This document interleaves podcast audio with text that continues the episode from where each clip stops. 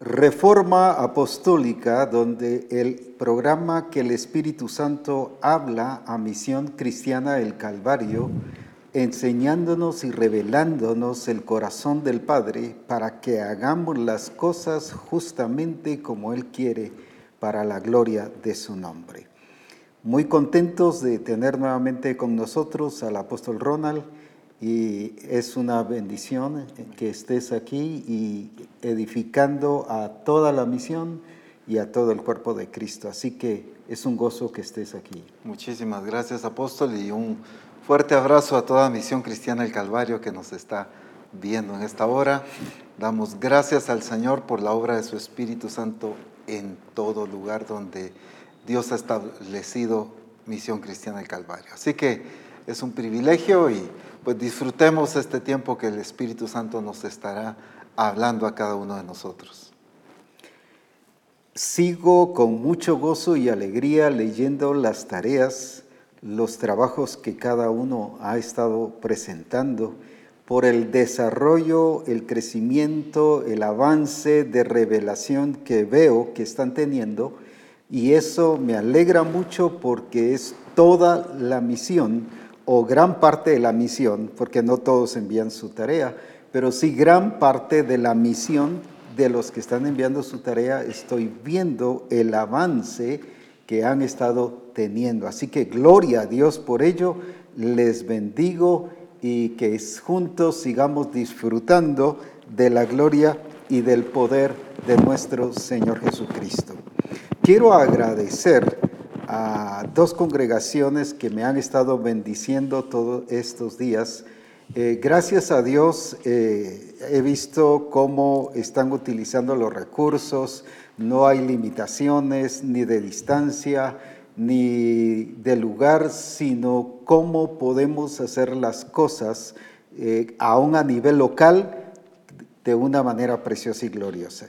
Quiero agradecer, Apóstol Ronald, la, la sede central. Gracias por la celebración del cumpleaños, que no se limitaron por la distancia ni por eh, que no, no podemos estar juntos, sino veo, vemos a la iglesia allí que pudimos eh, saludarles, ellos nos vieron, nosotros los vimos, o sea, no hay ninguna razón para que nos paralicemos.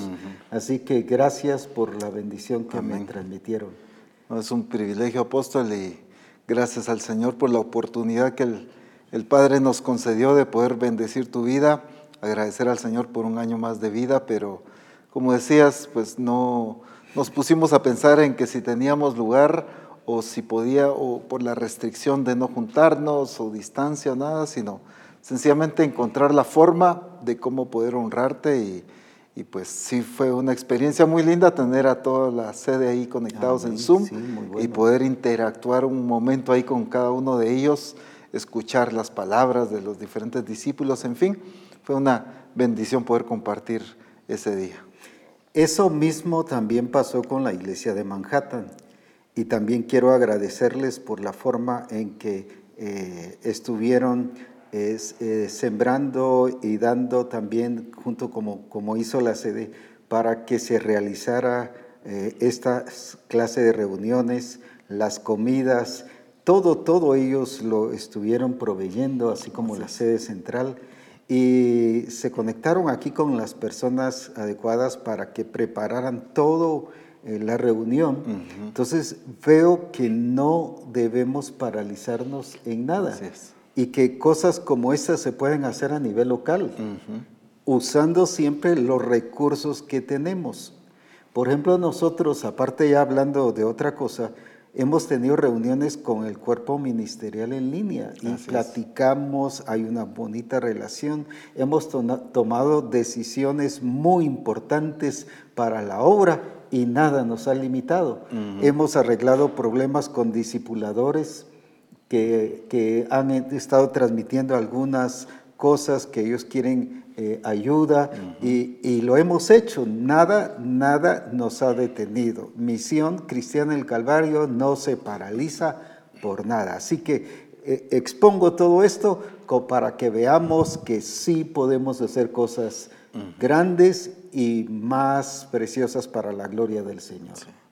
Muy valiosa esta enseñanza que el Señor nos está dando, aparte de aprender a utilizar los recursos que ya tenemos, pero valorar el trabajo de iglesia sin necesidad de estar en el templo, pues. Claro. Eso es sumamente valioso por el trabajo y precisamente lo que vamos a hablar hoy del avivamiento que el Señor ha dado inicio para estos últimos tiempos, es una iglesia no limitada a, un, a una localidad, A un lugar. a un lugar, sino se expande, trabaja, no tiene límites de tiempo, de distancias, y creo que a, a- a través de estas circunstancias el Señor nos está permitiendo entender el valor de estos recursos, pero no como algo eventual, no como algo eh, mientras volvemos a, a la normalidad, como alguien pudiera decir, sino ya volverlos Esto parte. es la normalidad. Sí, esto es la normalidad. O sea, volverlos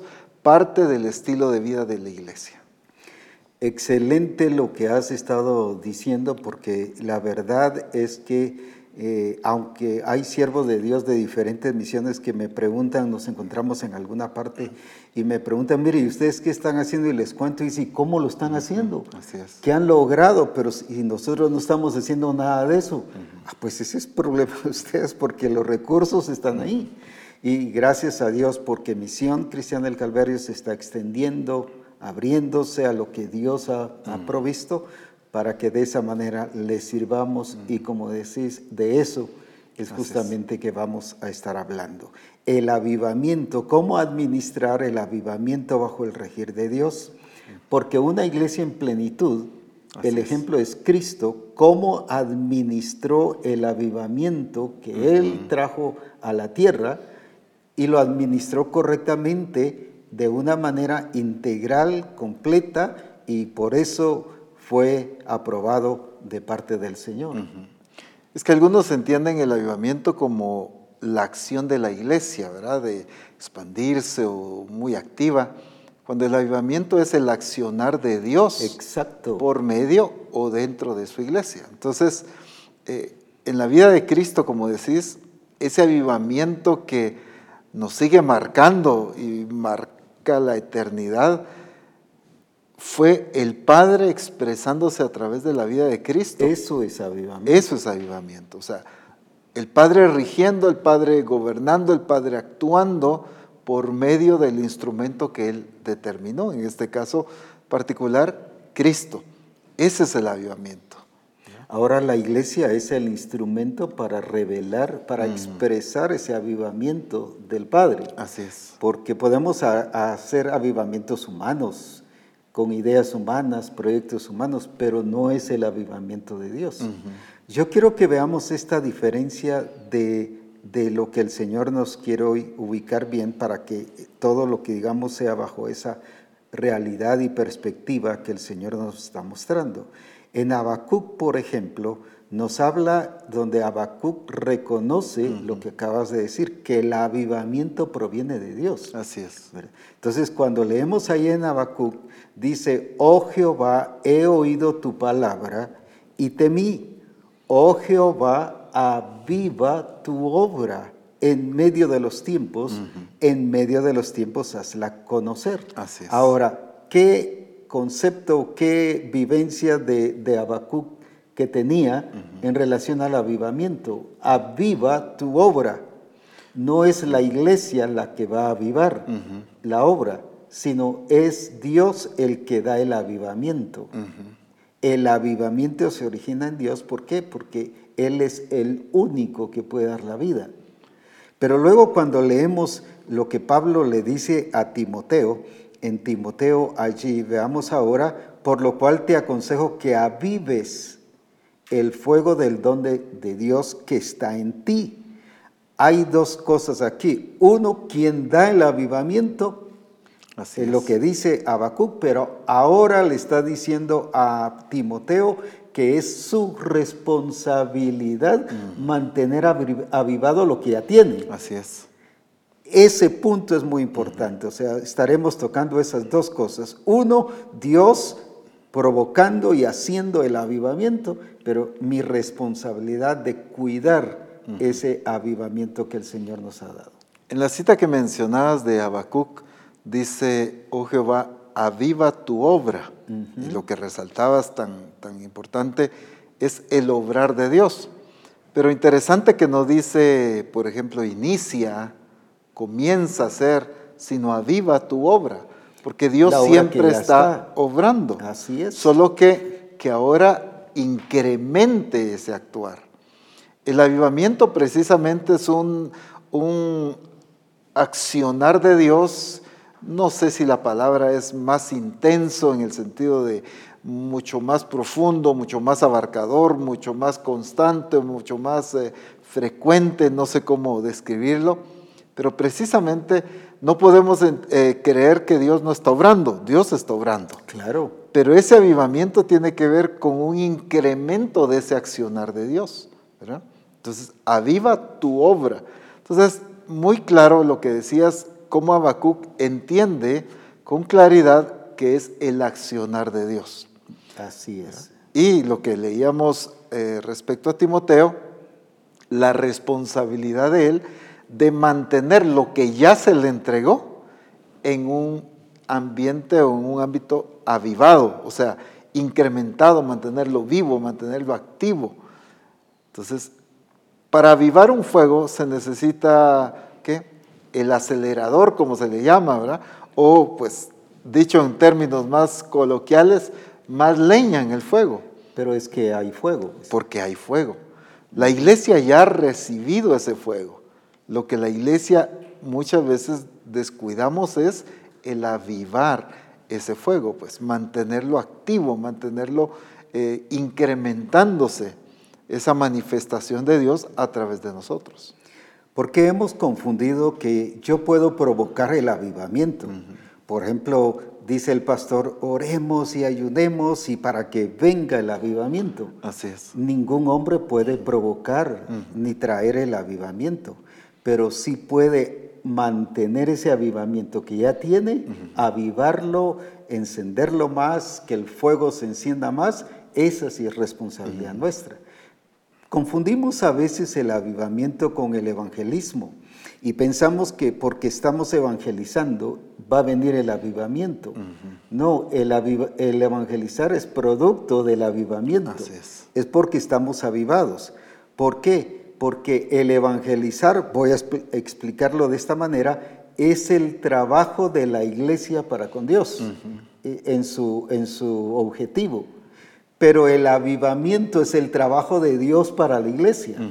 Ahí está la gran diferencia. Uno es lo que la iglesia hace para Dios, pero en este caso el avivamiento es Dios trabajando para la iglesia, para el hombre. ¿Por qué? Porque la vida, como dije hace un rato, el único que puede dar vida es Dios. Y es que creo que uno de los errores frecuentes, no correctos, pero que se da mucho, es eh, digamos, juzgar a Dios en base a mi condición. ¿A qué me refiero? Yo estoy apagado, yo estoy inactivo, yo estoy frío. Entonces le digo, Señor, aviva, llévanos a un avivamiento. Pero es que Él, él no ha parado de obrar. Que yo esté apagado. Mi Padre trabaja, dice, dice, Cristo. Que yo esté apagado no significa que Dios esté apagado. Pues. Él no ha parado de obrar en base a su propósito. Entonces, a veces tenemos ese como entendimiento erróneo de Dios, que Dios está paralizado y por eso es que, eh, como decías, mucha iglesia está clamando por un avivamiento y queriendo provocar un avivamiento cuando Dios está trabajando. Lo que sí es, como Abacú clamaba, pues, ese incremento de la obra de Dios a través de un instrumento. En el caso de Dios siempre ha obrado en su pueblo. En el caso de Juan el Bautista, Dios estaba obrando en su pueblo, pero en el caso de Jesús hubo un incremento de su manifestación y de su actuar. Ahí fue avivada la obra de Dios en ese tiempo. Por eso eh, Jesús declaró algo, porque no entendiste el tiempo de tu visitación. O sea, ese tiempo de incremento del actuar y de la manifestación de Dios en medio de ellos. Entonces, eso es un avivamiento. Qué precioso todo esto porque nos ayuda a entenderlo para vivirlo, no solo para conocer, ah, sí, pues ahora sí, ya, ya caí entonces en lo que es, sino esto nos da la responsabilidad ahora de mantener ese avivamiento. Por ejemplo, notamos a la iglesia de Colosa en Colosenses capítulo 3 y versículo 4, cuando el apóstol Pablo viene y les dice, cuando Cristo vuestra vida, vuestra vida ya tenían vida. No los llamó a que nacieran de nuevo, ya eran nacidos de nuevo y tenían vida. Pero ¿qué había pasado con ellos? Se manifieste, o sea, no se estaba manifestando.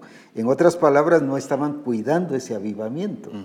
Ya la vida estaba en ellos. Voy a decir así, ya el avivamiento estaba en ellos, pero ellos no estaban expresando ese avivamiento, sino lo habían paralizado cuando dice, cuando Cristo vuestra vida se manifieste, entonces vosotros seréis manifestados con Él en gloria. ¿Qué había pasado? Tenían vida, pero era un avivamiento escondido.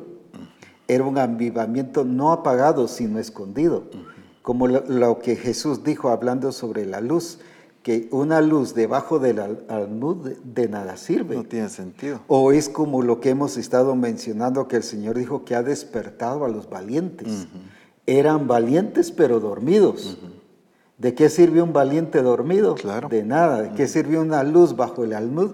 De nada.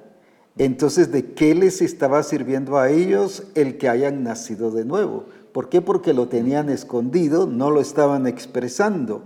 A eso es lo que el Señor nos está llevando, a expresar esa vida de Cristo, ese avivamiento que ya el Señor ha puesto en nosotros. Al expresarlo, estamos avivando ese fuego de ese avivamiento que Dios ha puesto en nosotros. Y precisamente eso tiene que ver con administrar. Exacto. Por ejemplo, decías, ¿de qué sirve un valiente dormido? Tiene la naturaleza, tiene la capacidad, tiene la fuerza, tiene el conocimiento, podrá tener la experiencia, pero dormido no hace nada. Pues. sirve. Eh, quizá roncar, pero de ahí ya no pasa. o sea, ¿qué es lo que pasa con la iglesia? Tiene la naturaleza de Cristo, tiene el conocimiento, tiene la palabra, tiene los recursos, eh, las armas de nuestra milicia, dice el apóstol Pablo, tiene todo, pero cuando está dormida es porque no está administrando lo que ya recibió. O sea, esa vida de Cristo que está en nosotros no la hemos llevado a esa expresión y esa manifestación plena. Entonces, aquí viene la responsabilidad de la iglesia de administrar correctamente lo que ya recibimos. Recordemos que todo inicia y termina en Dios. Así es. Él es el origen de todas las cosas y Él es el protagonista de todo. Entonces, tenemos que entender que es lo que recibimos de Él para revelarlo a Él. Entonces, entendamos la, responsabilidad nuestra de administrar, de tomar las decisiones de actuar, de manifestar, de avanzar, de desarrollar. ¿Cuánto discípulo eh, quizás se ha quedado en el mismo nivel, sea de conocimiento, sea de desarrollo, sea de eh, madurez, sea de cuántas cosas? Bueno, ¿cuántos ministros pues? Sí. Incluso se han quedado en el mismo nivel. ¿Por qué? Porque hay una mala administración de, la que, de lo que ya hemos recibido. Mm. Hemos recibido su palabra, hemos recibido su espíritu, hemos recibido revelación, hemos recibido cuántas experiencias de Dios, pero cuando no hay desarrollo y no hay multiplicación de lo que he recibido, hay una mala administración. Entonces, como misión cristiana del Calvario tenemos esa responsabilidad muy fuerte, porque al que muchos le es dado, mucho le es demandado, dice la palabra. Y a nosotros se nos ha dado mucha palabra, se nos ha dado de su espíritu, su revelación y todo. Entonces, ¿qué estamos haciendo con eso? O sea, ¿qué tanto hemos desarrollado? ¿Qué tan maduros estamos? ¿Qué tan eh, discípulos más estables somos ahora y fuertes, qué tan aguerridos, qué tan trabajadores estamos en el diseño de Dios. Entonces, muchas de estas cosas es evidencia de una mala administración. Por ejemplo, en, eh, en, el libro de Romanos, en el capítulo 8, Y en el versículo 2 nos habla muy importante de eso que estás mencionando sobre la administración de este avivamiento. Romanos 8.2 habla de la ley del espíritu de vida que está en vosotros, porque la ley del espíritu de vida en Cristo Jesús me ha librado de la ley del pecado y de la muerte. Vuelvo a leerlo, porque la ley del espíritu de vida en Cristo Jesús me ha librado de la ley del pecado y de la muerte. Lo que no hemos comprendido es que nos está hablando del espíritu de vida. Ahí volvemos otra vez a la vida, avivamiento.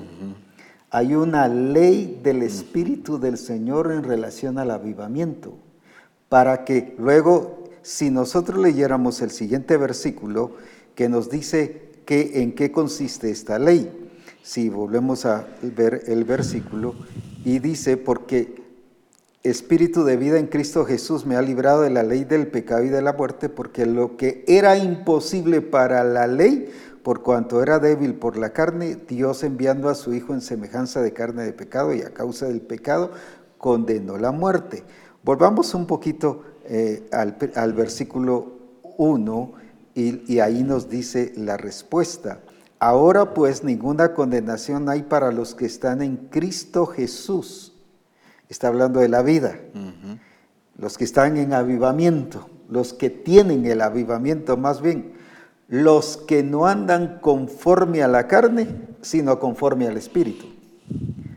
Ahora bien, nos habla de ley. Ahí es a donde tenemos el problema. A mí no me manda nadie. A mí no me, yo voy a hacer lo que yo quiera. O la libertad del Espíritu es hacer lo que yo quiera. No, aquí dice que hay una ley y esa ley que significa andar conforme a la vida del Espíritu. Así es. Eso es avivamiento. Entonces, esa palabra conforme significa que vamos a basarnos a esas reglas, a esa ley que está establecida y por eso tiene que ver administración, porque hay reglas establecidas, un orden para que ese avivamiento exista en mi vida, para que yo lo pueda avivar, o sea, como decías, expresar con mayor fuerza y con mayor gloria las cosas mayores que la escritura habla, que así debemos de ser, pero hay reglas, hay ley que tenemos que hacer de acuerdo a la voluntad del Señor. Es que todo avivamiento revela el regir de Dios. Por eso es que aquí habla de ley porque toda acción de Dios va a ser en base a, su determinación, Exacto, en base a lo que Él determinó y planificó. El problema es que hemos entendido que el avivamiento consiste en nosotros, en lo que nosotros hacemos, en cómo nosotros crecemos, en cómo nosotros, o lo que nosotros experimentamos, lo que nosotros disfrutamos, el temblor que recibo, las veces que caigo, todo eso. Entonces hemos centrado el, avivamiento en nosotros. Sí. Cuando el avivamiento se centra en Dios. Exacto. Y en su voluntad y en sus determinaciones. Entonces, no existe un correcto avivamiento si no está, eh, como dijéramos, basado ni eh, establecido. establecido. su autoridad y su regir. Todo avivamiento que viene de Dios va a establecer un orden de vida, un diseño, una ley. Entonces, porque todo en el reino de Dios, la expresión del reino de Dios precisamente es eso, el regir de Dios. Entonces, muy importante este punto porque habla de la ley. Así es. Entonces, esa ley, ¿quién la establece? Dios. Porque esa vida que da el Espíritu Santo en la, en la PDT dice, eh, por causa de estar unidos a Cristo, el Espíritu nos controla y nos da vida. Exacto, eso es avivamiento. Ese es avivamiento. Eh, va un avivamiento bajo el regir de Dios. Así es, exactamente. Porque se está siguiendo esas reglas que Dios ha establecido, que Dios ha puesto, conforme al Espíritu. No es el avivamiento, esa libertad o libertinaje que nosotros tenemos como iglesia de andar haciendo lo que querramos y nuestra voluntad y porque se nos dio la autoridad y porque se nos dio los recursos y porque Dios eh, decimos nos bendice aquí, nos bendice allá y hagamos, deshagamos, caminemos por este rumbo, hagamos aquello. No, no, es el regir de Dios, es su voluntad pues por causa de estar unidos a Él, dice la PDT, el Espíritu nos controla. Exacto. Ese es el verdadero avivamiento. Una iglesia regida plenamente por Dios. Controlada por el Espíritu. Porque cuando es controlada por el Espíritu, entonces va a ser la expresión misma de Dios. Exacto. Todo accionar de la iglesia entonces revelará el corazón de Dios. Cuando una iglesia no revela el corazón de Dios, cuando la iglesia no está sometida, al régimen del Espíritu Santo. Por eso es que se llama vida en el Espíritu. Vida en el Espíritu. El apóstol Pablo solo lo mencionó a los Gálatas, les dice, andad en el Espíritu y luego les dice, vivid en el Espíritu. Vivid en el Espíritu les está hablando de ese avivamiento, pero el andar ya es la expresión. Exacto. Y esas son las dos cosas que nosotros tenemos que hacer, pero es en el espíritu. Pero muchas veces creemos que es en el espíritu solo porque tuve un sentir. Ah, yo siento esta cosa. Jesús nunca dijo, yo siento orar por el paralítico, yo siento que vayamos. Él nunca dijo, yo siento. Y es que precisamente ese concepto de avivamiento, como estás enmarcando, erróneo por supuesto, es, muy, es un concepto eh, quizá muy pentecostal, pues el entendimiento en que realmente está basado en mis emociones, emociones, en mis sentimientos, en lo que a mí me entusiasma, en lo que yo siento, en lo que yo quiero. Entonces siento que Dios te está diciendo esto y siento que debes hacer aquello y siento que debes dejar tu trabajo y siento que debes de hacer tal cosa y todo es sentir. Las experiencias en los cultos, por ejemplo, es pura emoción, pues, sí. ¿verdad? Gente cayendo, gente temblando, gente gritando, gente topándose en las paredes, chocándose unos con otros. Y a eso le hemos llamado avivamiento. Y eso es un avivamiento pentecostal, pero no es de Dios. Pues. Así es. ¿Por qué? Porque no revela ese régimen de Dios, sino lo que revela es quizá un régimen emocionalista, donde mis impulsos, mis emociones, donde yo soy el centro de todo y por eso aquí se centra en lo que estoy sintiendo y empiezo a temblar, empiezo a caer y si no caímos no, no pasó nada y si no se anduvo chocando todo el mundo, no pasó nada. No, la iglesia que el Señor ha estado levantando es una iglesia sobria, una iglesia controlada plenamente por el Espíritu. Cuando el apóstol Pablo en Efesios capítulo 5 dice, no os embriaguéis con vino, en el cual hay disolución, antes bien sed llenos del Espíritu. En la traducción lenguaje actual dice, permitan que el Espíritu los controle. Porque cuando habla eh, en el cual hay disolución, está hablando de el descontrol que provoca el embriagarse. Ya no es uno controlándose, sino es eh, ahí sí que el alcohol, pues, la embriaguez que está controlando a la persona.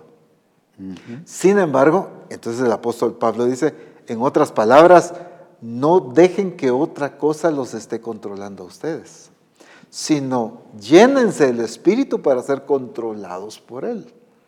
Ese es el verdadero avivamiento y la iglesia de Jesucristo, una iglesia controlada plenamente por el Espíritu Santo. Por ejemplo, solo para aclarar y para que nadie se sienta afectado, pero sí corregido, si alguien siente esa inclinación, estamos hablando que no es un avivamiento pentecostal. El avivamiento pentecostal es hecho por los hombres. El avivamiento es de Dios. Y en Misión Cristiana del Calvario lo que tenemos es un avivamiento de Dios. Ahora, ¿por qué? Voy a explicarlo. Una, cuando dice en Hechos 2, en el día de Pentecostés, no dice que en ese día vino el Pentecostés, sino fue el día de Pentecostés. Era una fiesta Una llamada fiesta. Pentecostés. Vino el Espíritu Santo y fueron llenos. A eso, no, a la experiencia y a la vivencia no le llama Pentecostés. Exactamente. No encontramos en ninguna parte de la escritura que se llama la iglesia de Éfeso Pentecostés, la iglesia de Galacia Pentecostés, la iglesia de, de Filipos Pentecostés. En ningún momento le llama así. Así es. Ni tampoco se expresa como, y estando todos reunidos, cayó el Pentecostés sobre ellos. Exacto. O sea, n- nunca habla de eso. Lo Dice único que, hace referencia Santo. es a esa fiesta que había ese día. Exacto. ¿verdad? Pero esa es una cosa, pues, y no al accionar del Espíritu. Pentecostés no es el accionar del Espíritu que cayó sobre ellos. Porque ya en el, Pentecos- en el avivamiento pentecostés se establecen reglas humanas, legalismos y, cuántas, y cuánto, cuánta cosa que se daña a la iglesia y que los limita de vivir conformados a la vida del Espíritu. Mientras que en Misión Cristiana del Calvario no establecemos reglas humanas, sino los llevamos a la palabra, a la vida del Espíritu, lo que el Espíritu Santo está diciendo a la iglesia el día de hoy. Así es. Ahora, ¿por qué vemos entonces que, que el Señor le habla a lo que mencionabas de la iglesia de Éfeso, que fueran llenos del Espíritu? Porque dice aquí en Efesios 5, son- lo voy a leer nada más, por lo cual dice, despiértate tú que duermes y levántate de los muertos y te alumbrará Cristo. Mirad pues con diligencia cómo andéis, no como necios, sino como sabios, aprovechando bien el tiempo, porque los días son malos. Entonces, ¿qué estaba pasando con esta iglesia? No estaba administrando el Ahí estaba el avivamiento de Dios. Y vamos a decir, habían puesto un avivamiento humano Así es. porque eran tremendos expertos, eh, gente eh, en actividad, gente haciendo tantas cosas. Yo conozco tus, Tus obras, obras. dice tu arduo trabajo. Le dieron importancia al activismo, no a la actividad, al activismo. Ellos creyeron que eso era avivamiento, pero no se dejaron guiar por el Espíritu Santo porque estaban dormidos. Así es. Era una iglesia con avivamiento, pero volvemos a lo que decíamos hace un ratito, dormida. O sea, una iglesia llena del Espíritu, eh, nacidos de nuevo, etcétera, pero tomando ellos el control de las Sí. acciones. O sea, ellos decidiendo qué hacer, qué no hacer. Eso ya no es Entonces, no es el verdadero el avivamiento. verdadero avivamiento. Porque el verdadero avivamiento tiene que ver con esa expresión del regir de Dios. O sea, nosotros ser esa expresión del regir de Dios. Dicho en otras palabras, Dios gobernando y expresando esa autoridad y ese gobierno por medio de la iglesia. Ese es el avivamiento que se está eh, exponiendo y lo que el Señor nos está llevando a expresarlo de una manera más amplia, porque habla de, de cosas mayores y el tiempo de las cosas mayores. Ahora, pero ¿por qué es exactamente eso? Una iglesia revelando el gobierno de Dios. Así es. Y cuando hablamos de iglesia estamos hablando de personas. Estamos hablando de esposos, de esposas, de hijos, de jefes, de trabajadores, de vecinos, de compañeros de trabajo, de profesionales. Estamos hablando de amigos, estamos hablando de, del cargo que tenga aún en el gobierno, de sea presidente, sea el congresista, sea el senador, sea el, el ministro de tal área. Todos, todos tenemos que expresar ese regir de Dios. Ese es el avivamiento que Dios está trayendo a la nación hoy en día a través de la iglesia, pero una iglesia que revela ese regir de Dios. Es que, por ejemplo, ese fue el, el ministerio de Jesús, pues obviamente es bien completo esto, pero eh, Él vino a revelar cómo su vida estaba totalmente sometida al gobierno del Padre. Exacto. No vine a hacer mi voluntad, sino la del que me envió. Entonces, las palabras que me diste, esas mismas se las di. Entonces, hasta en sus palabras reveló que estaba sometido a la autoridad del Padre. No hice nada que no había visto el Padre. ¿verdad? Entonces, todas las acciones revelar ese sometimiento a la autoridad del Padre. Todas las acciones, las elecciones, Así debe ser la iglesia. Así debemos ser nosotros. Ese es el trabajo. O sea, ese fue el modelo que Jesús nos dio. Una vida totalmente sometida y revelando ese sometimiento a la voluntad del Padre. En todas las cosas, en las palabras, en las acciones, en las decisiones, en todo, pues el desenvolvimiento de todas las cosas, hasta, eh, como dijéramos, reveló el control del Padre en la naturaleza, en las circunstancias, en las cosas materiales, cuando multiplica los panes y los peces, cuando sacan aquella moneda del pez, hasta en las cosas materiales reveló que Dios está en control de todas las cosas. Cuando cae a la tormenta, cuando camina sobre el agua, revela la autoridad de Dios sobre eh, la naturaleza. Entonces, si algo vino a mostrar Cristo fue a un Dios, a un Padre en control de todo, señoreando sobre todo. Eso es la tarea de nosotros como iglesia. Es que toda nuestra actividad, sea dentro del templo o sea fuera del templo, porque somos iglesia en todas las áreas de nuestra vida, en todo eh, nuestro alrededor, somos iglesia y debemos expresar esa manifestación de Dios en nuestra vida, ese avivar de Dios en nuestra vida. Uno que Dios nos ha dado a vida, o sea, avivamiento, y otro que nosotros estamos administrando correctamente el avivamiento. Miremos a Jesús.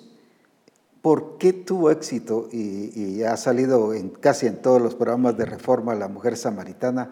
Pero como dije, para no sacar todo un historial de otra de otra persona, ya conocemos bien, nos ayuda a reducir tiempo. ¿Qué le transmitió Jesús a la mujer samaritana? No solo un mensaje, Él le transmitió vida. En otras palabras, la, le dio avivamiento. Y esa mujer en ese avivamiento fue a traer las multitudes, pero ¿qué hizo allá? No les fue a dar solo un mensaje, vieran qué buenísimo estar con Jesús, no iba emocionada, iba avivada, apasionada, llevaba la energía de Dios, llevaba la vida de Cristo, llevaba esa vitalidad de Cristo. E, era una iglesia con una vida de Cristo, como habla del Dios viviente, era una, era una persona viviente. Esa es una persona que está con energía, con pasión, con dedicación. Eso les fue a transmitir a, las personas que les fue a hablar y todos vinieron prendidos y encendidos. ¿Qué fue lo que entonces transmitió a la mujer samaritana? Ese avivamiento que Cristo le dio a ella. Entonces, ¿por qué no pasa eso cuando nosotros evangelizamos? ¿Por qué no vamos avivando ese, valga la redundancia, ese avivamiento que está en nosotros, sino solo estamos siguiendo un, un quehacer, una responsabilidad nada más de ir a dar un mensaje, pero no a darles vida. Y por eso me llama mucho la atención, y como dije hace unos dos programas de reforma, que no es delegar, aunque la administración a nivel general habla de delegar, aquí es de dar fruto. Os he puesto para que vayáis y llevéis fruto. ¿Qué hizo Cristo con la mujer? Dio fruto, pero ¿por qué? Fruto es cuando la genética se pasa y ahí es donde se produce el fruto. Eso es transmisión de vida. Así es. Eso es el evangelismo que tenemos que hacer. Entonces, una iglesia con avivamiento es una iglesia que evangeliza en primer lugar, pero evangeliza avivada, que les transmite la vida a las personas a quienes evangeliza y esas personas se quedan prendidas y encendidas. Ahí está el punto crucial de esto. Dijiste, es el que transmite vida. Ajá. Entonces, el avivamiento precisamente es eso. Pero yo no puedo transmitir vida si yo no tengo la vida expresándose en plenitud.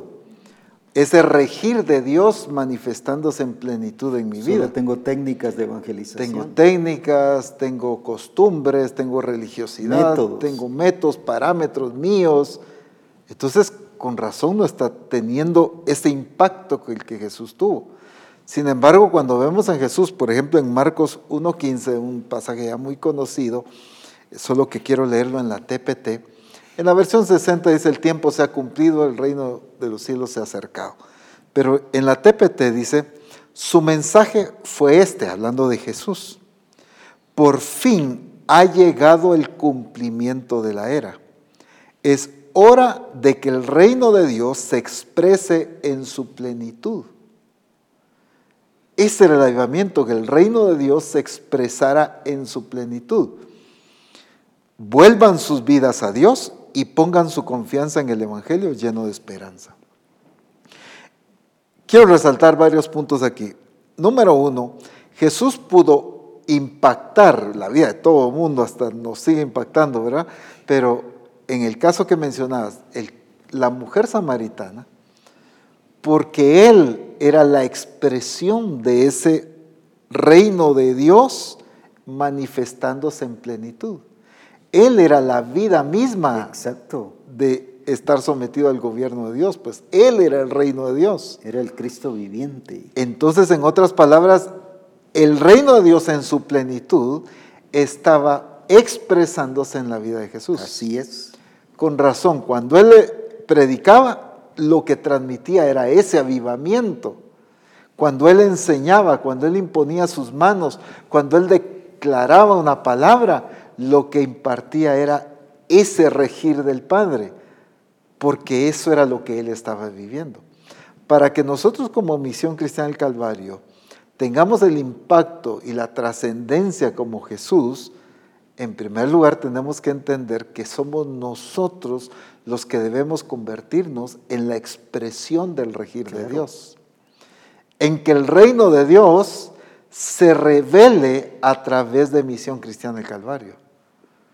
O sea, el regir de Dios sea manifestado o expresado en los pastores, en las esposas de pastores, en las familias de los pastores, en los discípulos a nivel general, en toda congregación, debe ser revelado ese regir de Dios. Pues.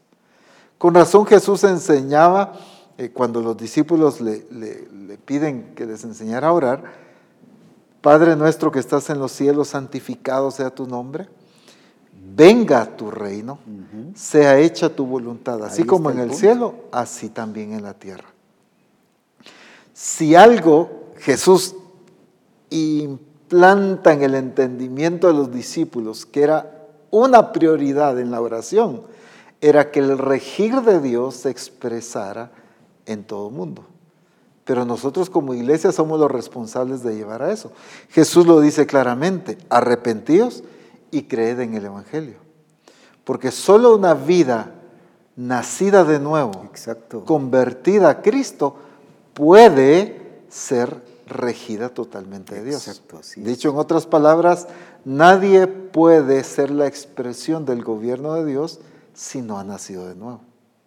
Entonces, cuando hablamos de establecer el reino de Dios en la tierra, estamos hablando de esa tarea maravillosa que el Señor nos entregó de predicar el Evangelio del reino de Dios y de establecer su reino llevando a las personas a convertirse a Cristo para que Cristo entonces se convierta en el Señor y Rey sobre sus vidas. Y entonces solo así ellas puedan vivir una vida totalmente sometidas al gobierno de Dios. Es cierto, entendemos que todo está bajo la autoridad y soberanía de Dios. No hay absolutamente nada en toda la creación, en el universo entero, que no esté bajo la autoridad de Dios. Pero cuando leemos, por ejemplo, la cita de Apocalipsis que mencionaste en la carta, y todos los reinos han venido a ser del Señor y de su Cristo, ahí no está hablando de que hasta ahora va a tener el control sino está hablando de que ahora las naciones nacieron de nuevo, por lo tanto pueden estar sometidas a la autoridad, pueden obedecer pues.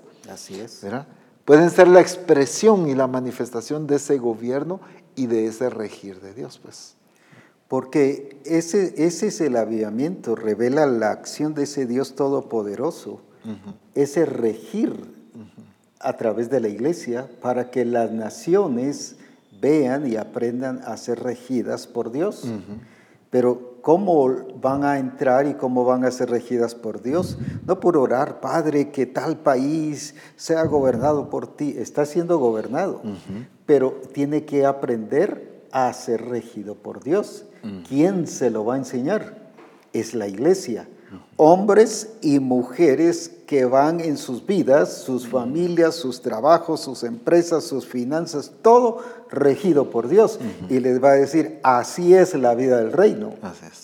Esto es la vida del reino.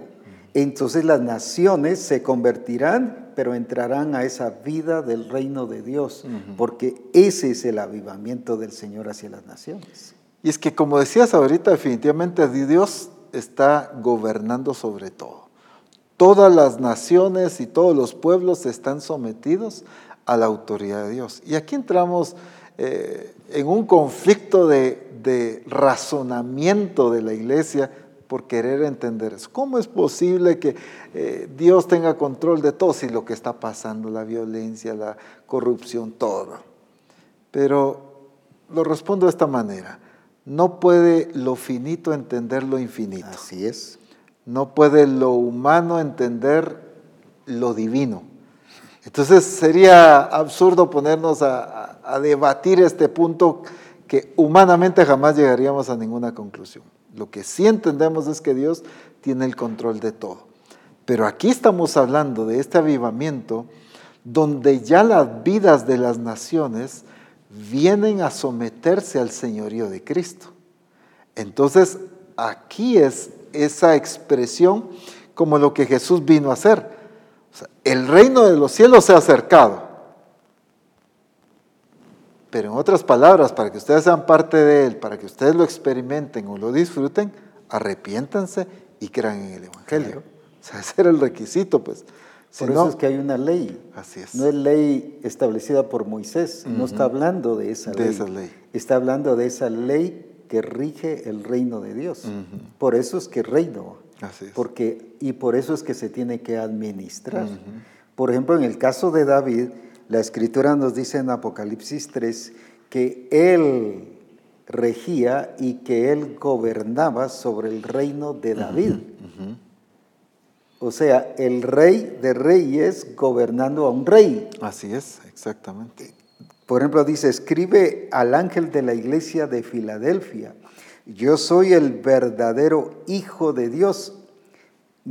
Mire esto tan precioso, yo gobierno sobre el reino de David y cuando abro una puerta nadie puede volverla a cerrar y cuando la cierro nadie puede volverla a abrir. Ahora escucha lo que te voy a decir.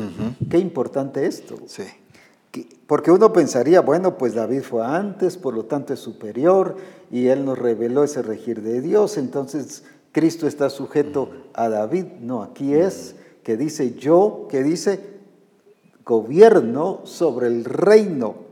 Me gusta mucho que no solo está diciendo sobre la persona de David, sino todo lo que él reinaba, cultura, educación, finanzas, eh, ¿qué hablé?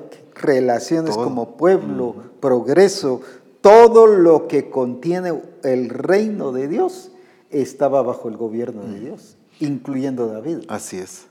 Y interesante porque ahí dice, cuando yo abro una puerta nadie puede cerrarla.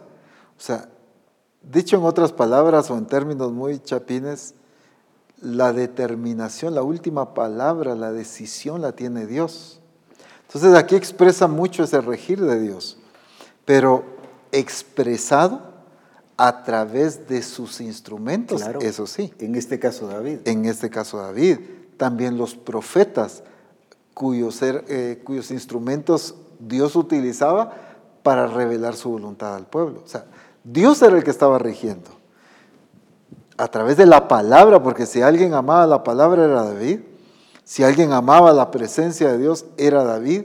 Entonces, voy a decirlo así, qué fácil era para Dios gobernar un pueblo cuando el instrumento que Él quiere utilizar conoce su palabra y lo conoce a Él.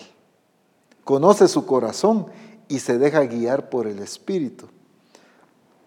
si algo clamaba David era, por ejemplo, no apartes de mí tu Santo Espíritu. Entonces, era eh, fácil expresar esto. Dios gobernando al pueblo, todo, como decías, incluyendo todo, en una persona que conocía la palabra, conocía el corazón de Dios y se dejaba guiar por él. Esa es la función de nosotros como Misión Cristiana del Calvario. así es. Meternos a la palabra, conocer su palabra, pero no eh, ponernos a leerla o conocerla de una manera o con una mentalidad religiosa, sino guiados por el Espíritu. Una misión llena del Espíritu Santo, una misión apasionada por la presencia de Dios, conectada con Dios, entonces el regir de Dios sobre las naciones, sobre la misión, será fluido, pues, será fácil, por así decirlo, porque gente que conoce su corazón va a actuar. Gente que sabe su voluntad porque conoce su palabra es la que va a tomar las decisiones. No, cuando hablamos de que Dios gobierne la iglesia, que Dios gobierne las naciones, no estamos hablando de cuestiones místicas donde todo el tiempo se tenga que oír la voz de Dios en el cielo dando las directrices, ¿no? Si ya reveló su corazón en su palabra. Claro. El Espíritu Santo nos mostrará todas las cosas, dice la Escritura. Él tomará de lo mío y os lo hará saber. Lo que oyere, eso es lo que va a dar a conocer. Entonces necesitamos ser una iglesia llena del Espíritu, apasionados y conectados con el Señor para que podamos ser y convertirnos en la expresión y revelación de la autoridad y del regir de Dios en las naciones. Hemos pensado solo en un avivamiento que tiene que ver en milagros, aunque los milagros son parte de un avivamiento. Por supuesto. Pero no es el milagro el que determina o el que nos da a conocer que hay avivamiento. Así es. El problema es, volvemos a lo mismo, el avivamiento pentecostal solo se dirige a dones y, milagros, cuando es el regir de Dios. Dios apunta no a una iglesia que haga solo milagros. Su objetivo es una iglesia que revele el carácter, que revele la naturaleza del Padre y que muestre que Él es el que rige toda nuestra vida y toda la nación, todos los países y toda la creación, como mencionabas hace un rato. Ese es el punto crucial de esto, pues, ¿verdad? Una iglesia con un entendimiento claro de ese regir de Dios, pero sometida a su presencia y a su voluntad, pero para eso necesitamos mantenernos cerca. Separados de mí nada podéis hacer, dijo el Señor. Entonces, si algo tenemos que enfatizarnos en buscar es en esa voluntad para que nosotros nos convirtamos en la expresión de esa voluntad de Dios. O sea, y esto abarca todas las áreas. El regir de Dios no tiene que ver en aspectos dones, como mencionabas ahorita, eh, en aspectos congregacionales, nada más. Sino el regir de Dios tiene que ver con la expresión. Por eso dice que reinaba sobre todo el reino de David. Sobre todo. Por ejemplo, en las finanzas se tiene que expresar que Dios está rigiendo. O más bien, se tiene que expresar que yo estoy sometido a Dios, al gobierno de Dios. Que yo tengo avivamiento y lo expreso por medio de las finanzas. ¿Cómo? En el orden que manejo mis finanzas, en el temor de Dios en cuanto a mis finanzas, en cómo yo respondo y el entendimiento que tengo de mis finanzas. Por decir algo, solo mencionar un ejemplo. Eh, muchos enseñan del 100% que tú recibes, el 10% es de Dios y el 90% es tuyo. Grave error. Porque es el 100% que le pertenece a Dios. Que Él nos permita disfrutar, sí, pero el 100% de todo lo que recibimos le pertenece a Dios. Entonces, cuando entendemos eso, no nos va a costar dar el diezmo, dar la primicia, dar una siembra, dar una ofrenda, ayudar a los pobres, bendecir aquí, proveer allá, porque al final es de, Dios. Todo es de Él. Pero cuando enseñamos este tipo de conceptos muy humanistas, muy distorsionados, solo el 10% es de Dios y el 90% es nuestro, oh, ya que me pidan otro poco, ya que empezamos en conflictos. En el trabajo, en la forma en que eh, utilizamos el dinero, el Señor nos ha estado hablando de inversión, por ejemplo, eh, la forma en que invertimos, en la forma que administramos las finanzas, en la forma que estamos multiplicando las finanzas recibidas, todo eso vamos a revelar si estamos o no en el régimen de Dios en cuanto a las finanzas. espíritu. Así es. Porque va a abarcar finanzas, va a abarcar emociones también, por ejemplo. ¿Cuánto discípulo hay hoy en día que sus emociones lo gobiernan, no el espíritu? Toma decisiones emocionalistas en cuanto a trabajos, en cuanto a profesión, en cuanto a novio, novia, eh, todo esto pues gobernados por eh, ¿qué? impulsos emocionalistas. Entonces no estamos siendo una iglesia que revele que vivimos sometidos al gobierno de Dios. Entonces, así pues, finanzas, emociones, familia, el ministerio, todo, ¿qué estamos revelando? Pues cuando vemos a Cristo, vemos a alguien que reveló la plenitud del gobierno del Padre en todas las cosas. En sus finanzas, en su vida, en sus emociones. No vemos a un Jesús deprimido algún día, pues, pidió a sus discípulos que oraran para levantarle el ánimo porque sentía que ya no. Miren qué tan fácil malinterpretamos las cosas. Eh, nos justificamos en ese versículo que dice Jesús cansado del camino. Y entonces hemos cansado el camino, hasta cantamos, eh, porque estoy deprimido, ya no aguanto más esta situación.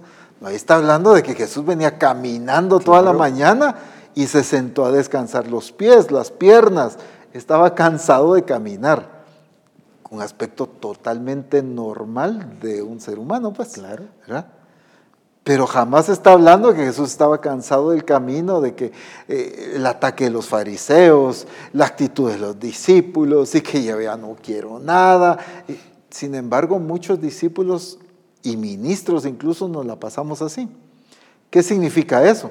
Que no estamos revelando el que estamos sometidos al regir de Dios en nuestras emociones en nuestras acciones. En fin, esto abarca todo aspecto. Pues. Es integral, Es integral, como decías. Es una administración integral. Así es. Por ejemplo, en Romanos 7, 6, lo voy a leer. Romanos 7, 6 dice, pero ahora estamos libres de la ley por haber muerto para aquella en que estábamos sujetos, o sea, nacidos de nuevo. De modo que sirvamos bajo el régimen bajo el régimen nuevo del Espíritu. Del Espíritu. Un régimen nuevo, ya no el mismo régimen, no el régimen de la carne que dominaba una naturaleza vieja expresada que fue eh, dada esa simiente a través de la serpiente hacia Adán y Eva y por eso era que vino la naturaleza vieja. De ahí se deriva. Ahora, o lo que se conoce como carne entonces, cuando habla del Espíritu, es una experiencia nueva. Por eso es que dice que eh, de modo que si alguno está en Cristo, nueva criatura es. porque ahora está bajo un nuevo régimen. Cuando habla de régimen, está hablando de leyes, de reglas que yo tengo que administrar. Y luego dice, bajo el régimen nuevo del Espíritu y no bajo el régimen viejo de la letra. Entonces, sin embargo, podemos estar nacidos de nuevo, pero viviendo bajo el régimen viejo de la letra, con costumbres, tradiciones, legalismos, ideas, asumiendo que así es, con religiosidades y cuantas cosas más, cuando el régimen del Espíritu es la revelación de la persona de Cristo, su carácter, su vida, cómo anduvo, qué dijo, cómo habló, cómo se expresó, cómo mostró al Padre. Ese es el régimen del Espíritu. Entonces, por eso es que el Señor ahora nos está mostrando que tenemos que administrar este avivamiento bajo ese régimen. ¿Por qué? Porque no podemos avivar el don de Dios como regalo de Dios, Cristo como regalo de Dios en nuestra vida, no lo podemos mantener avivado en nuestra vida y que sea la expresión plena de, en nosotros si no estamos sometidos a ese regir de Dios, ni tampoco le vamos a enseñar a las naciones. Una iglesia muy conocida como es la iglesia de los Corintios.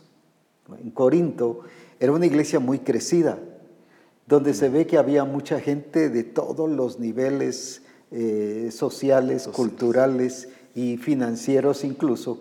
Era una iglesia con mucho éxito y mucho logro, eh, eh, voy a decir así, financiero y, productiva en asunto de, riqueza, porque estaba colocada en uno de los lugares muy, muy, que, muy importantes y de mucho contacto a nivel de turismo. Ahora, ¿qué pasó con esa iglesia? Regida bajo el régimen de la letra, porque dice que hacían las cosas con deshonestidad y desorden. Hágase todo, ¿qué dice? Con honestidad, decentemente. o sea, no había decencia, no había honestidad y tampoco había orden. Ellos hacían, por ejemplo, practicaban los dones del Espíritu y tenían los nueve dones tenían los nueve dones del Espíritu. Imagínense una iglesia así, uno dice, no hombre, esta iglesia superior, sin embargo, mal administrados. Por eso es que viene el apóstol Pablo y establece orden. Solo dos o tres palabras que, en lenguas y luego para que haya interpretación. Y también corrige la profecía, porque había abuso de lo profético, como en muchos casos se puede dar ese ya es desorden. Entonces viene Pablo y establece, no, los dones o la profecía es para edificar, no para guiar, para eso son, es el Espíritu del Señor, para dirigir es el Espíritu del Señor, pero el don de profecía es para edificar. Un día vamos a hablar sobre los dones. Pero en esta iglesia ya mandaba lo profético, dominaba lo profético y solo lo que se decía con lo profético eso era lo que se hacía. Ya no iban a la palabra. Entonces estaban siguiendo un régimen antiguo, pero no un régimen nuevo del Espíritu. También. Ahora, esta iglesia estaba viviendo bajo esa deshonestidad, bajo esa indecencia. No hacía las cosas con decencia porque dice que se reunían para mal sí tenían comunión, pero se juntaban para chismes, para críticas, murmuraciones, para afectar la iglesia. Y viene el Señor y establece orden. Y había un dominio muy feminista dentro de la iglesia, al punto que dice, no, las mujeres pónganse velo. Algunas iglesias usan velo en esa base. No, esa base fue porque había desorden. Entonces, cuando una iglesia establece velo en su iglesia a las mujeres, está diciendo, esta iglesia tiene desorden, no está sometida al Espíritu. Entonces, porque ese, esa orden fue solo para la iglesia de Corinto, no para todas las iglesias, sino a la iglesia de Corinto, por causa de ese desorden que estaba viviendo. Y tenía ministerios, tenía dones, uh, una iglesia que uno podría decir, esta iglesia está en un avivamiento tremendo, pero un avivamiento desordenado, a su manera, al estilo humano, para manipular. Y como dije, había un dominio feminista ahí, las mujeres eran las que mandaban. Por eso es que Pablo al quien mandó a callar y a sentar fue a las mujeres. No estoy diciendo que no pueden hablar, deben hablar, todo hombre y mujer debe hablar bajo la guía del Espíritu pero no por manipulando ni usando ninguna vivencia de Dios para manipular. Exacto. Veo que el punto crucial de la administración de este avivamiento eh, se enfoca en la decisión de quién obedecemos. Eso es administrar, tomar la decisión, ¿verdad? Claro. O sea, yo decido obedecer mi emoción, mi voluntad o al Espíritu. Entonces, por ejemplo, en esta cita que leíste de Romanos capítulo 7, solo que en la traducción lenguaje actual, solo leo la parte que resalto, dice, ya no lo hacemos como antes cuando obedecíamos la antigua ley, sino que ahora obedecemos al Espíritu Santo. Entonces, el caso de la iglesia de Corinto que estás mencionando, una iglesia llena del Espíritu, con dones y de todo, pero realmente las decisiones las estaban tomando en base a qué? Tengo el don de profecía, yo voy a usarlo como yo quiero porque a mí me lo entregó Dios. Hay desorden. Claro. Pero el desorden no consistía necesariamente en el don, sino en el que lo administraba. sino en el que lo administraba, Exacto. en la decisión que tomaba, Ahí está el en problema. cómo lo usaba, eh, en las ocasiones, en el momento. ¿verdad? O sea, por ejemplo, dice, si hay lengua, si hay interpretación, que no se interrumpa, pues, ¿verdad? Pero hoy en día en muchos lugares se usa como yo quiera, pues a mí Dios me lo dio y yo tengo el don y lo que tengo es de Dios y yo puedo hacer lo que quiera. Ahí hay un grave error, Claro. porque aquí corresponde la administración. Exacto. Recuerdo hace muchos años estabas corrigiendo a una persona, yo estaba presente, y esta persona decía, es que yo soy un evangelista.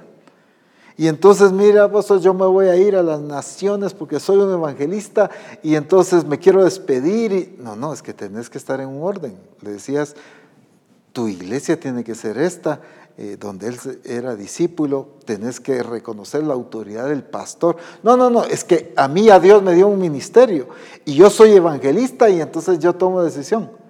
Ahí Dios le dio algo, pero la administración Exacto. era el problema, Y estaba administrándolo independientemente. independientemente. Entonces estaba tomando decisiones de obedecer su criterio claro. no al espíritu. Entonces, la administración de este avivamiento se centra, o, o- o- o la base fundamental es en la determinación de una iglesia que obedezca al Espíritu Santo. El que tenga oídos, oiga lo que el Espíritu dice a las iglesias. Se enfatizó en las iglesias de Apocalipsis. El que tenga oídos, oiga lo que el Espíritu dice a las iglesias. ¿Por qué? Porque ahí consiste o, es la esencia de esta administración del avivamiento. Obedecer lo que el Espíritu Santo diga. Cuando yo obedezco lo que el Espíritu Santo dice, entonces yo voy a ser la expresión de ese regir de Dios. Exacto. Me voy a convertir en la manifestación o en la demostración que Dios gobierna mi vida. El caso maravilloso de Cristo. Cristo se volvió en el ejemplo perfecto, glorioso de una vida sometida a la autoridad del Padre. Ahí está el punto crucial de la vida de la iglesia, pues, ¿verdad? En obedecer al Espíritu. Qué importante es todo esto, porque por ejemplo la iglesia de Éfeso, que hablábamos hace un ratito, llena del Espíritu, pero no administraba la vida en el Espíritu. Se regía por su arduo trabajo, su paciencia, dice en Apocalipsis 2.2, y, y que no puede soportar a los malos y has probado a los que se dicen ser apóstoles y no lo son y los has hallado mentirosos. Pero no probaba a los profetas, no probaba a los evangelistas, no probaba a los demás, solo a lo apostólico. Y por lo tanto se dejaron dominar, se dejaron influenciar. Y has sufrido y has tenido paciencia y, y has trabajado arduamente por amor de mi nombre y no has desmayado. Pero ¿cuál era el punto crucial aquí? ¿Cuál era el punto serio de, estas, de esta iglesia? El 7 dice, el que tiene oído, oiga lo que el Espíritu dice a las iglesias. Ahí estaba el problema. Ahí estaba la deficiencia, ahí estaba el problema. Estaban oyendo a la gente, estaban oyendo sus buenas sugerencias humanas. Mire, hagamos esto, pongamos aquí, hagamos lo otro, esto y el otro. No estoy diciendo que no aportemos eh, ideas o qué hacer, pero guiadas por el Espíritu, para que todo vaya bajo el régimen del Espíritu. Pero aquí era una manipulación humana. Por eso dice en Timoteo que le dice que detenga a los que están enseñando otra doctrina, en Timoteo 1.3, Así es. que detengan a los que están enseñando otra doctrina. ¿Por qué? Porque dejó que se metiera gente a enseñar otra cosa que no era la vida en el Espíritu. No estaban revelando la vida en el Espíritu. Ahora, cuando les dice, el que tiene oídos, oiga lo que el Espíritu dice a la iglesia, ¿qué le está diciendo a la iglesia, a esa iglesia? No estás oyendo al No Espíritu. estás oyendo. O sea, aprende a someterte a la dirección del Espíritu. Exacto. Entonces, el problema es que solo asumimos, ¿verdad? Como soy hijo de Dios, entonces lo que haga, Dios me bendice y nos basamos solo en eso, pues Dios me va a bendecir y yo anhelo la bendición de Dios. Es que la bendición de Dios está garantizada en hacer lo que Él ha dicho que hagamos. Así es. ¿verdad? Pero solo tomamos nuestras decisiones, nosotros llevamos nuestra vida como queremos y lo que anhelamos es la bendición de Dios en estas cosas que nos proponemos. No, es dirección del Espíritu Santo. Entonces la iglesia debe ser esa manifestación. Ya no que el Señor nos esté corrigiendo, Misión Cristiana del Calvario, si tienes oído, oye lo que el Espíritu Santo dice. No, no, que se diga que nosotros somos una iglesia que oímos al Espíritu Santo. Y que vivimos bajo el régimen del Espíritu. Así es. Y no bajo opiniones o funciones ministeriales que están manipulando a la iglesia. Por ejemplo, en estos días me contaron de una iglesia que viene alguien que dio una palabra profética y dijo, bueno, pues todos tienen que regresar a iniciar la vida y así que todo lo demás no ha servido y ahora todos regresando a, a- a iniciando la vida. Y sí, dice el pastor, y a todos, hoy regresan todos, cuando el Señor ya nos está hablando de avanzar, Así es. de crecer, de desarrollar. Entonces, ¿quién está dirigiendo la iglesia? Esta persona que está usando la profecía para manipular. Así es. Muy delicados. Muy delicado y así pasa con cualquier otra cosa. Entonces, qué importante es que nosotros cuidemos esto y que vayamos a las escrituras y ahora el Señor nos está hablando que ya nos puso en otro nivel. Cuando Pedro negó a Jesús, Jesús no le dijo, bueno, vas a pasar otra vez cuando iniciamos el ministerio y ahora te va a disipular otro porque yo voy a seguir con los que están. No, él le siguió. Ahora, ¿por qué? Porque era de avanzar, era de crecer. Así es.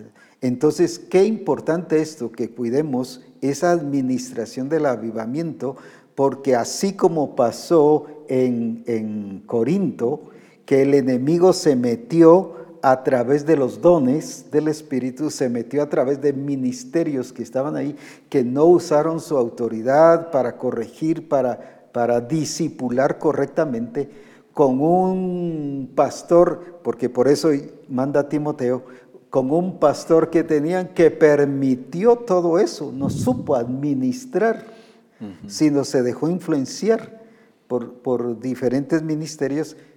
Entonces, ese, eh, a eso debemos de cuidar porque viene este avivamiento que viene, a- estoy hablando de eso de avivar el fuego del don de Dios que está en nosotros, o sea, viene ahora con mayor fuerza, con mayor expresión, debemos de cuidarlo para que nadie, nadie venga a utilizar su don, su ministerio, su presencia o que su capacidad para echar abajo lo que Dios está haciendo en medio de nosotros. Es que ahí es el punto crucial, ¿verdad? Eh, mencionabas un punto muy delicado eh, respecto a la profecía, aunque puede darse en diferentes ámbitos, pero lo delicado de obedecer voces distintas a la del Espíritu. Así es. Puede ser la, l- m- mi propia voz, pues, ¿verdad? Como pastor. Puede ser la voz de mi esposa, puede ser la voz de mis hijos, puede ser la voz de un, un- grupo de discípulos, o puede ser la voz de alguien llamado profeta o profetisa, pues, ¿verdad? A una de las iglesias en Apocalipsis precisamente se le corrige, porque permites a esa Sí. que se llama profetisa, pues, ¿verdad? esa que está haciendo ese papel, pero ¿qué estaba haciendo? Manipulando a la iglesia. Afectando el avivamiento que Dios había dado a esa iglesia. Y a mí me, me impresiona mucho lo que Jesús dijo en una ocasión, que era muy delicado aquellos que servían de instrumento de tropiezo para otros. Mejor les fuera, dijo Jesús, amarrarse una soga y una piedra en el cuello y tirarse en el agua. Y no ser causa de tropiezo. Exacto. Y alguien que manipula a la iglesia se está convirtiendo en causa de tropiezo para esa iglesia amada por Jesucristo, comprada por a precio de sangre, como diríamos en Guatemala, se metió a camisa de once varas. se metió un problema grandísimo convertirnos en piedra de tropiezo, en desviar, pues, en manipular y la sobriedad que necesitamos de ser dirigidos por el Espíritu, de oír la voz del Espíritu, conocer su palabra y conocer su voluntad para poder tomar decisiones acertadas. Misión Cristiana del Calvario nos urge estar atentos a la voz del Espíritu, ser gobernados por el Espíritu Santo en todas las acciones, manifestado en todo. Ya dijimos ministerio, ya dijimos finanzas, ya dijimos familia, ya dijimos sentimientos, todo debe, debemos ser la expresión de ese regir de Dios. Estuvimos con mi esposa en una iglesia ministrando y por cierto el tema que nos habían pedido que enseñáramos era, era para los que estaban eh, moviéndose en acciones y manifestaciones proféticas. Y estábamos enseñando y en eso me pide la palabra y, me dice una esposa de pastor, mire, y entonces ¿cómo hago para que él me obedezca? Así va. ¿Y cómo así? Le digo, es que le digo que el Señor dice que haga eso y él no lo quiere hacer. Entonces, cuando ya le digo, el, el Espíritu del Señor me dijo, quisieras esto, entonces sí ya lo hace manipulando al pastor. Delicado. Puede ser la esposa del pastor, o como dijiste, puede ser el pastor mismo. Claro. O puede ser la abuelita del pastor, la tía del pastor, o, la mamá del pastor, o quien sea, o, el papá incluso. Ese, ese punto es. muy importante que nosotros cuidemos el avivamiento, porque el avivar, el avivamiento es responsabilidad nuestra. Y a nivel de templo debemos de cuidar cómo se mueven los dones del Espíritu, las manifestaciones de los dones ministeriales deben moverse, no debe ser estorbado, sino debe moverse, pero en el orden y de con decencia, para que el avivamiento sea apagado. Porque el Señor dijo, dijo en su palabra y les dijo a los sacerdotes, el fuego en el altar debe arder, continuamente. Así es. Continuamente, no debe parar el fuego en el altar de Dios. Y así debe ser en nuestra vida. Ese fuego, ese avivamiento no debe parar en nuestra vida, ni debemos permitir que nadie lo pare. Cuidar de todas esas circunstancias que provocan el, que, el Espíritu Santo se entristezca, como dice en Apocalipsis. Que habían entristecido al Espíritu, pero ya vimos por qué, porque no oían al Espíritu. Oían a la gente que venía con actitud de manipulación y no guiadas por el Espíritu Santo.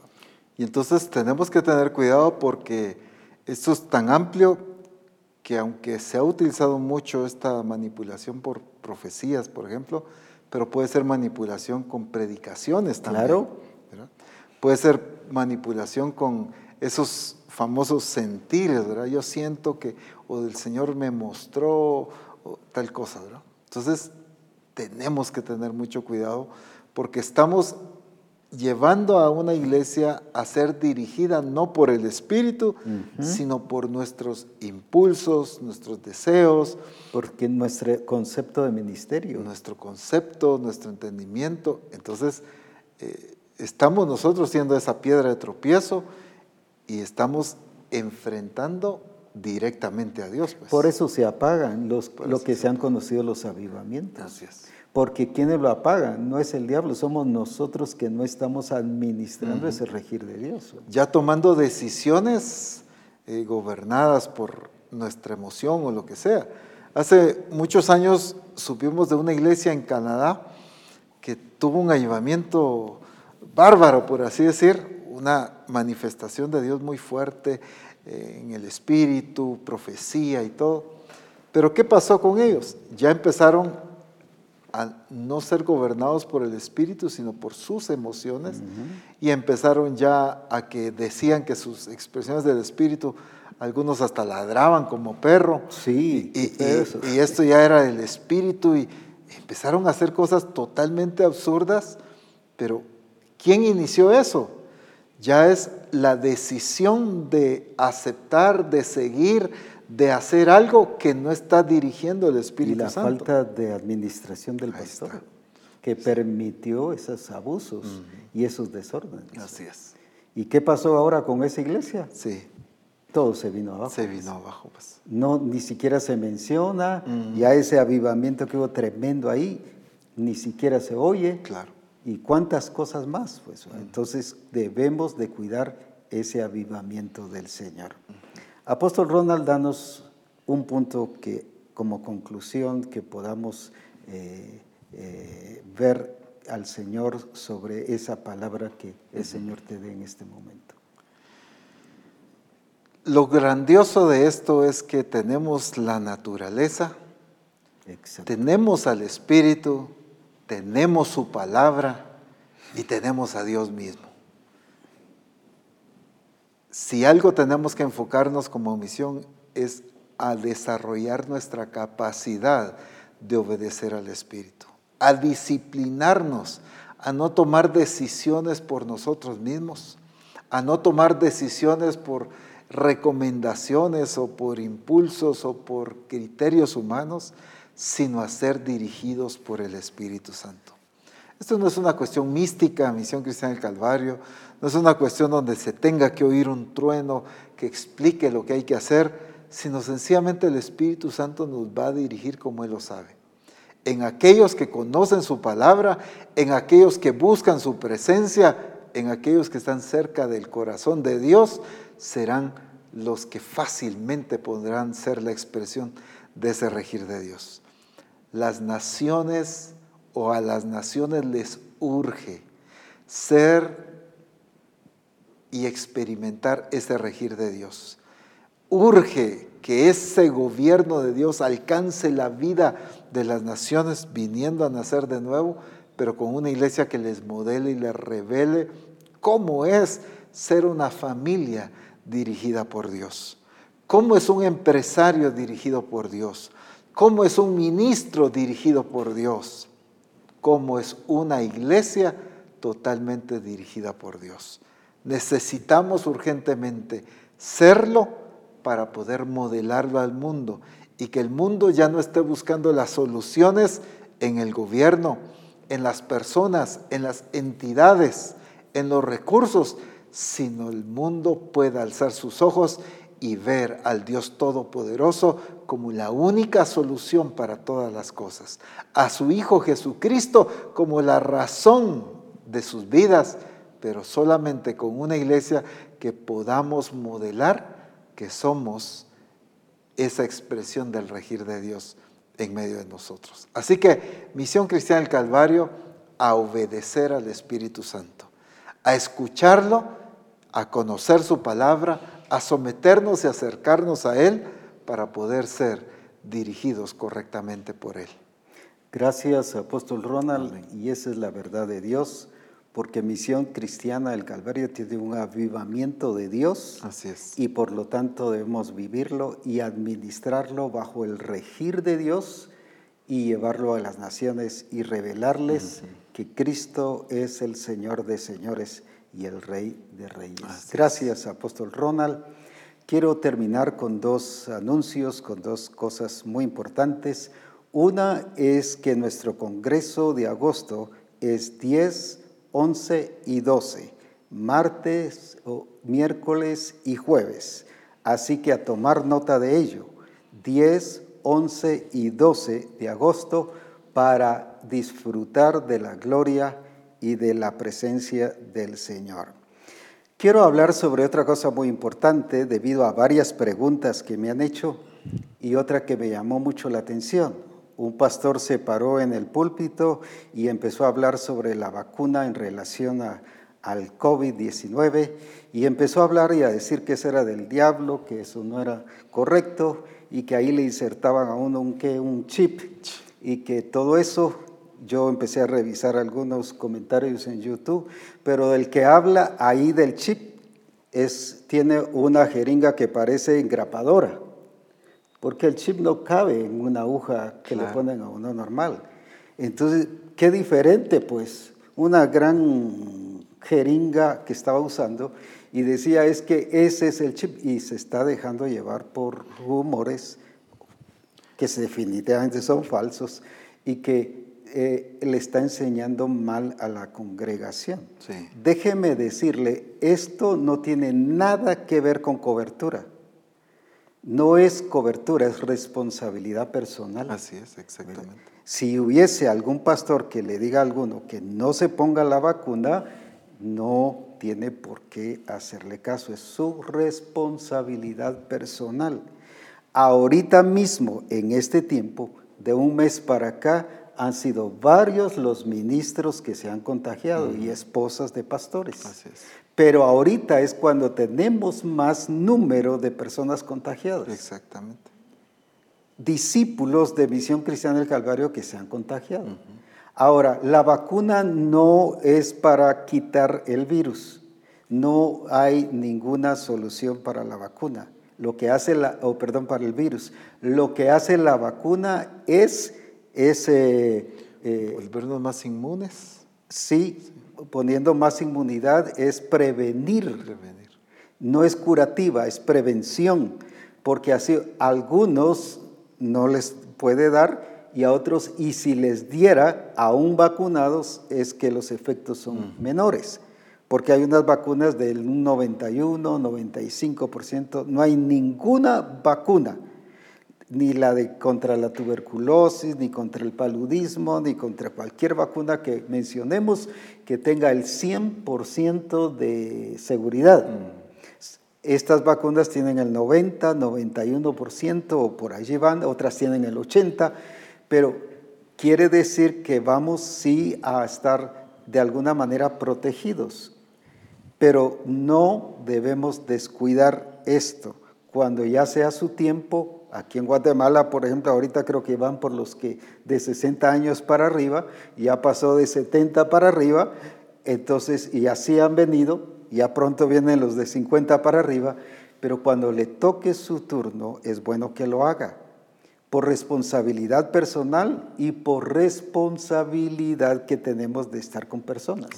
Porque como dije, para este momento, de un mes para acá, hemos tenido la mayor cantidad de ministros contagiados y de discípulos contagiados. Así que esto no tiene que ver con cobertura, incluso si su esposo está de acuerdo, mi esposo no quiere que me vaya a vacunar, esto no tiene nada que ver con eso, es responsabilidad personal. Así es. Claro, la vacuna es voluntaria, pero es responsabilidad, porque nos relacionamos con gente y andamos con gente.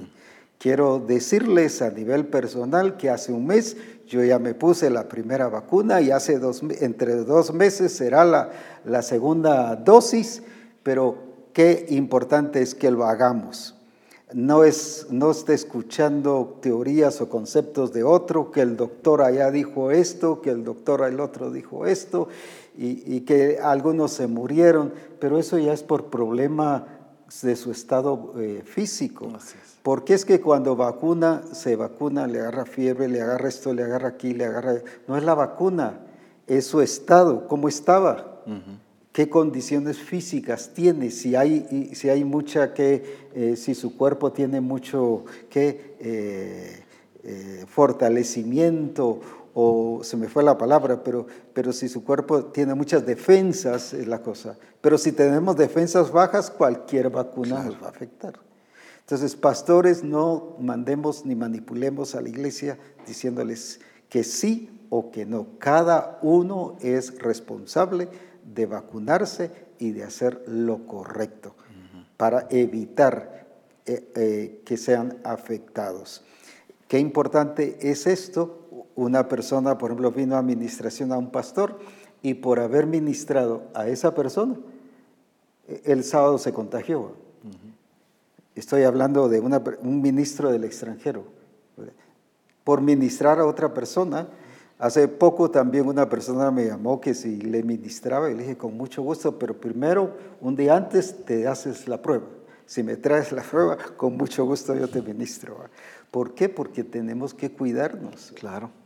Y, el cuidarnos es precisamente de esa administración correcta y clara que debemos hacer. Así que recuerde, esto no tiene nada que ver con cobertura ni con sujeción a su esposo o a su esposa o lo que usted diga. Esto tiene que ver con cuidado personal. Así que cuando sea su tiempo, hágalo de acuerdo a lo que debe hacer. Y si alguien dice que no y, se mantiene que no, respetemos su decisión. Pero como le dije a, alguien, entonces no vengas conmigo ni te me acerques porque yo sí voy a tener cuidado. Entonces, qué importante es el que podamos seguir todas estas instrucciones y evitemos dar una mala orientación a la congregación. Así que Dios les bendiga, bendiciones administrando correctamente el avivamiento del Señor como misión cristiana el Calvario. Dios les bendiga, adelante experimentando la gloria y el poder de Jesucristo.